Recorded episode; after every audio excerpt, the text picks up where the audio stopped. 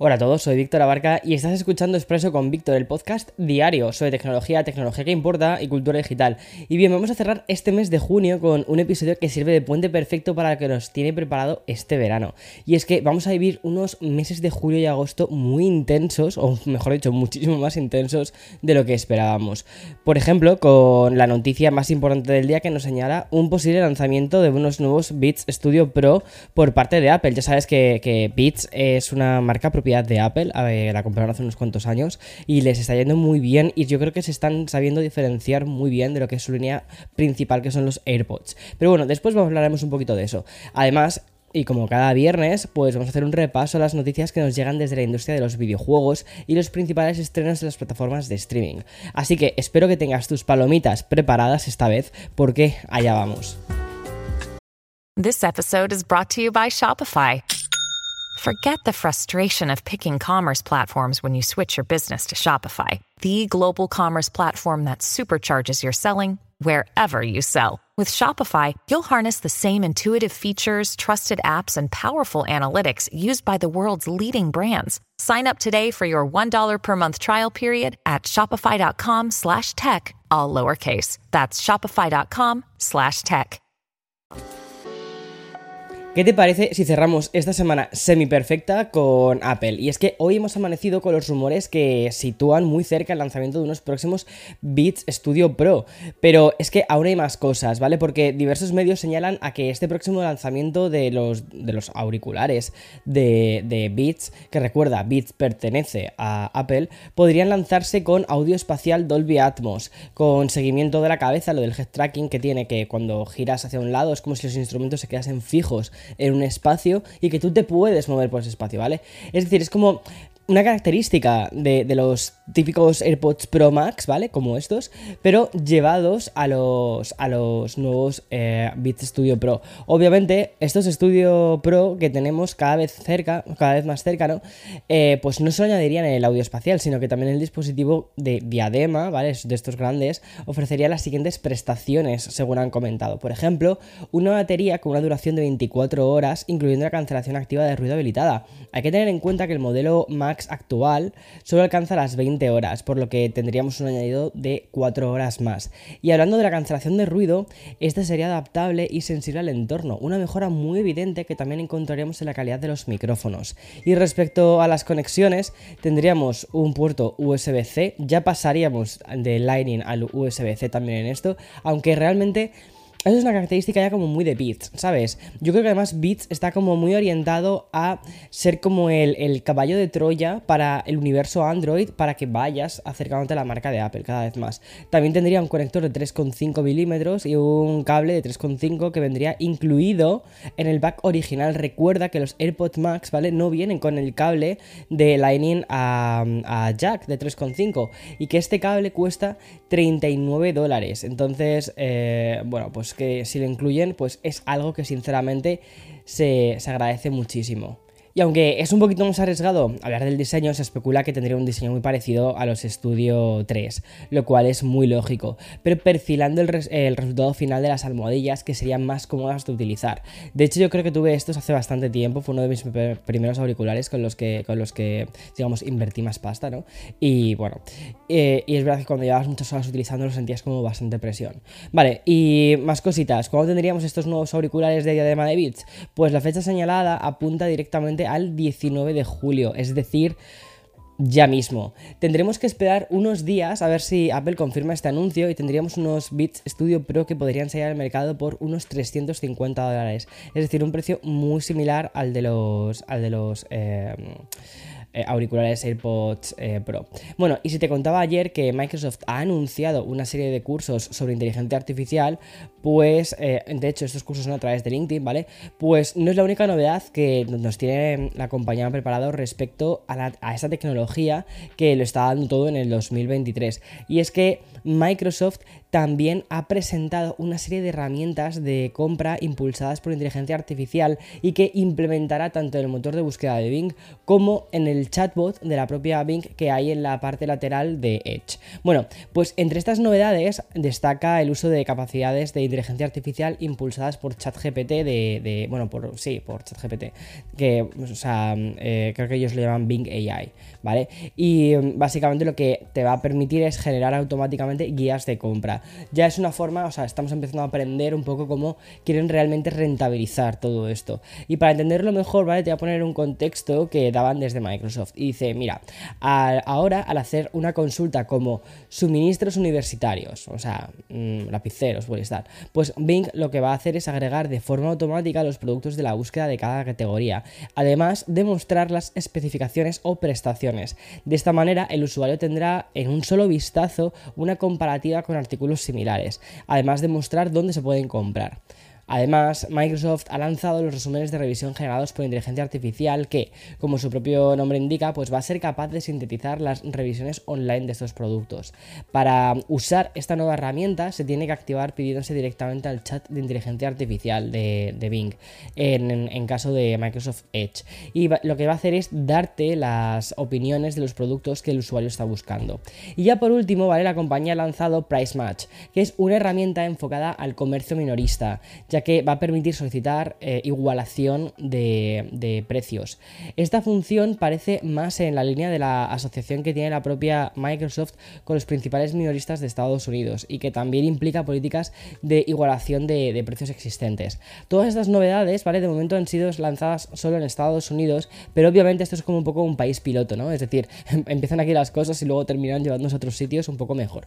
Y es lo que creo que va a suceder con, con eh, con, también con esto de Bing AI. Bueno, y ya para hacer una transición mucho más suave entre el bloque más tecnológico y el de los videojuegos, tengo que contarte que Niantic, el estudio que desarrolló Pokémon Go, ha anunciado una reestructuración que lamentablemente va a implicar el despido de un 25% de su personal.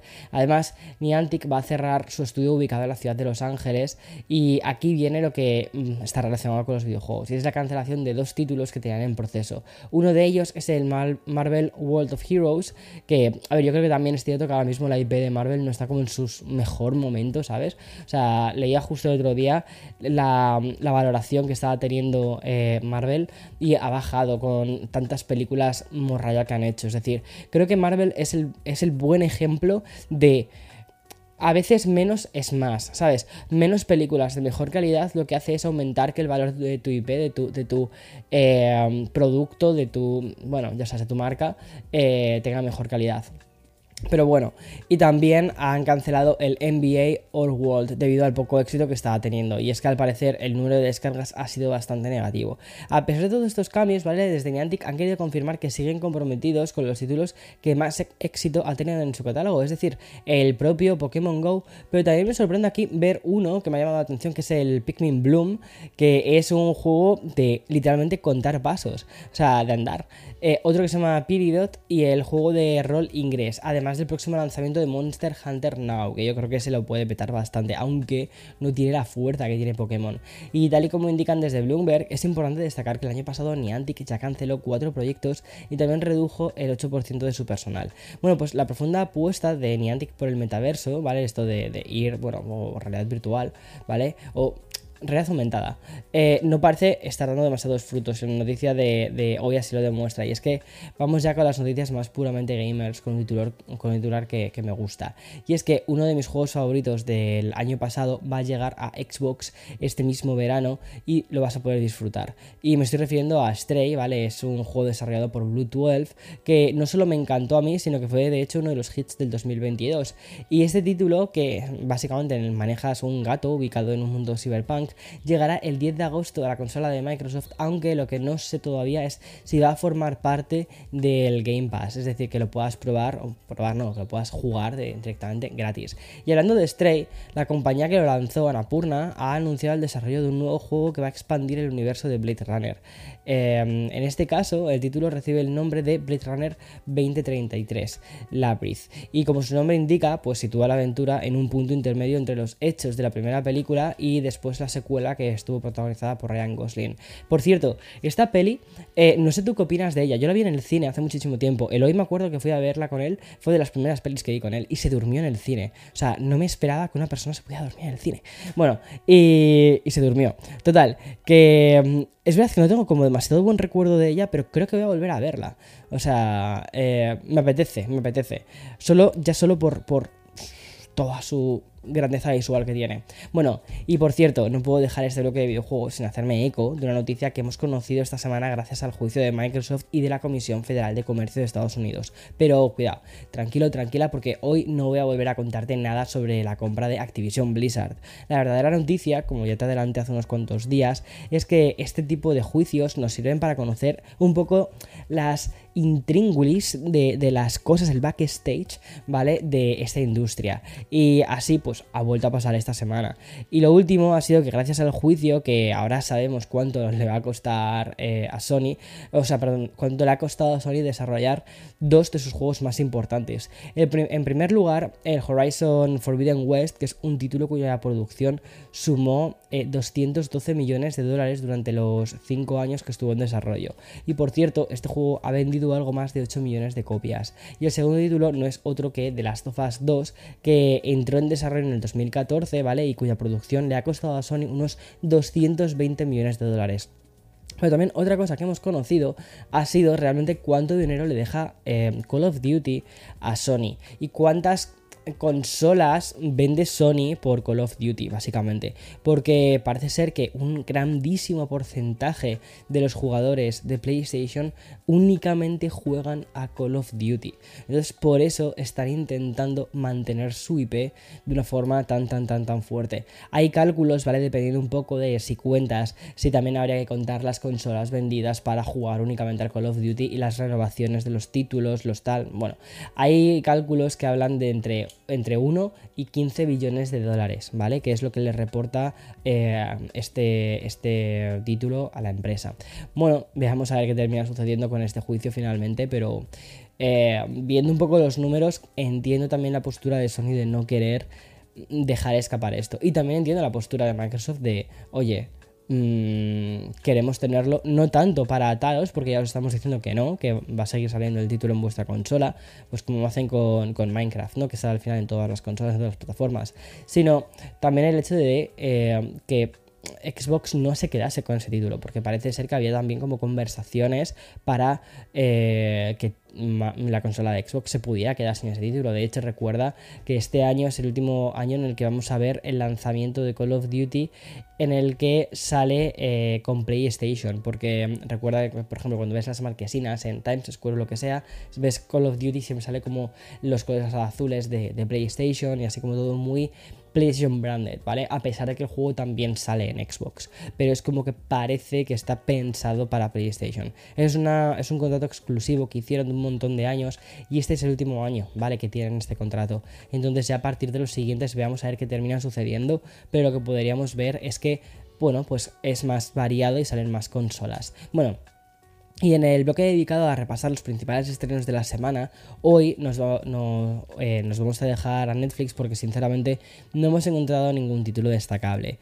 Desde lo que es, donde sí que parece que lo están dando todo esta semana es en Apple TV, curiosamente. Y es que la plataforma con menos usuarios de todas las grandes, ¿vale? No deja de lanzar series que cumplen los siguientes cánones, que son básicamente calidad, repartos de prestigio, episodios de estrenos semanales y géneros muy diversos. Personalmente te lo digo, y ya no es porque sea un fan de Apple, que me encanta lo que hace eh, esta marca, sino porque de verdad es que eh, yo pago de mi dinerito Apple, Apple TV Plus. Y es que sería para mí, ahora mismo, de las únicas plataformas que si me dijeras con cuál te quedarías, cuál sería la que cubre ahora mismo todas tus necesidades audiovisuales, te diría Apple TV Plus. O sea, si solo puedo quedarme con una, me quedaría con ella. ¿Por qué? Porque es que todas las semanas hay contenido bueno. Tampoco veo tanto la tele, ¿sabes? Entonces, para mí es muchísimo más que suficiente. Y lo último ha sido una nueva serie protagonizada por Idris Elba y recibe el título de Hijack o Secuestro en el aire en, español. Y de hecho, el, título en español ya nos indica de qué va la serie. Yo esta serie, ya te digo, eso sí que no la voy a ver, ¿vale? Porque me da pánico volar, me dan pánico los aviones. Cada vez que monto en un avión tengo que, o sea, te lo juro, me vuelvo el más cristiano de todos, o sea, porque digo, madre mía, por favor, o sea, yo sé que tú y yo no nos llevamos súper bien, pero por favor, por favor, que esto no se caiga. Eh, que todavía me quedan muchos episodios más por locutar. Y bueno, total, que, que, esta serie no me la veré, pero tiene muy buena pinta. De hecho, como te decía, ¿no? el título en español te dice de qué va un poco la serie. Básicamente es un avión secuestrado en el que se encuentra el personaje de Idris Elba, eh, un reputado negociador empresarial. Y ya por cierto, la propia Apple ha efectuado esta semana un movimiento sorprendente, pero muy efectivo. Y es que la compañía ha publicado en su cuenta de Twitter el primer episodio de la serie Silo, justo eh, coincidiendo con el final de la temporada. Yo todavía no he visto el final de la temporada, ¿vale? Estoy esperando a que Eloy vuelva de unas mini vacaciones eh, en España eh, para que lo podamos ver juntos, pero estoy como, por favor, ven ya solo para ver Silo, para que lo podamos terminar de ver juntos. pero es muy, muy, muy, muy, muy, muy, muy buena.